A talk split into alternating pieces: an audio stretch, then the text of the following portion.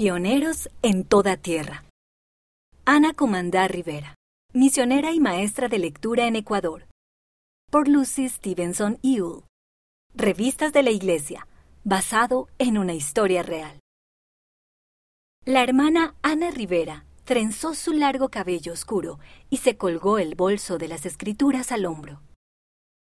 Otro día de su misión estaba por comenzar. Estaba emocionada por ver los milagros que le esperaban. Ana y su compañera, la hermana Carrascal, salieron al fresco de la mañana. Mientras caminaban por el pueblo, podían ver altos volcanes en la distancia. Ellas eran de los primeros misioneros en servir en la región de Otavalo. La iglesia todavía era nueva en Ecuador, pero estaba creciendo.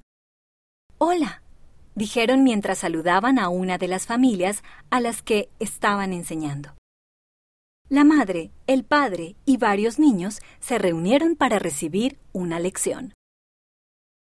Hoy vamos a enseñarles sobre los profetas, dijo la compañera de Ana. Ana y la hermana Carrascal se turnaron para explicar cómo Dios llama profetas para enseñar acerca de Jesucristo.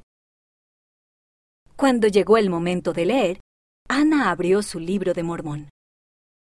Ana siempre leía los versículos de las Escrituras porque la hermana Carrascal no sabía leer ni escribir. Aún así, era una potente misionera. Sé que lo que hemos compartido hoy es verdad, dijo Ana al final de la lección. ¿Orarán para saberlo por ustedes mismos? La familia asintió. Ana sintió calidez en el corazón. Al final del día, la hermana Carrascal dijo, ¿Puede enseñarme a leer y escribir? Ana no sabía qué decirle.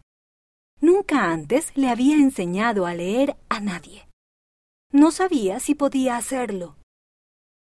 Puedo intentarlo, dijo finalmente Ana. No sé si seré una buena maestra. La hermana Carrascal mostró una amplia sonrisa.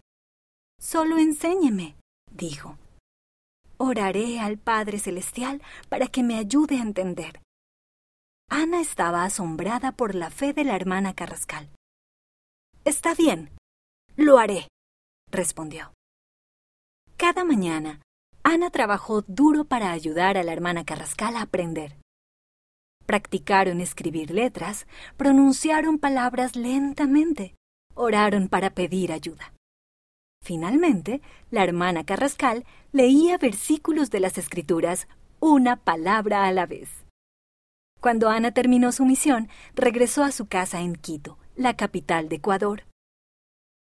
Pero ella todavía quería prestar servicio. Padre Celestial, oró. Quiero seguir sirviendo y necesito encontrar un trabajo.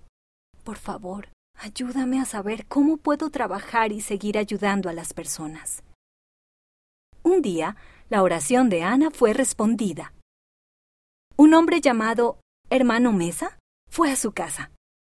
Él trabajaba para el sistema educativo de la iglesia. Ana, dijo él, la iglesia necesita voluntarios para enseñar a las personas a leer. ¿Estás dispuesta a ayudar? Sí, respondió Ana. ¿Dónde necesita que preste servicio? Él sonrió. De vuelta en Otavalo. Ana sonrió al imaginarse estar de regreso en los pueblos que amaba. Estaba agradecida por los dones que el Padre Celestial le había dado para compartir. El don de la lectura y el don del Evangelio.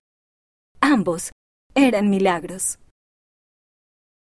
Otavalo es una región de Ecuador que está en la cordillera de los Andes. En la actualidad hay más de 250.000 miembros de la Iglesia en Ecuador. Dentro de poco habrá dos templos en Ecuador. Ana se bautizó en 1974 y sirvió su misión un año después.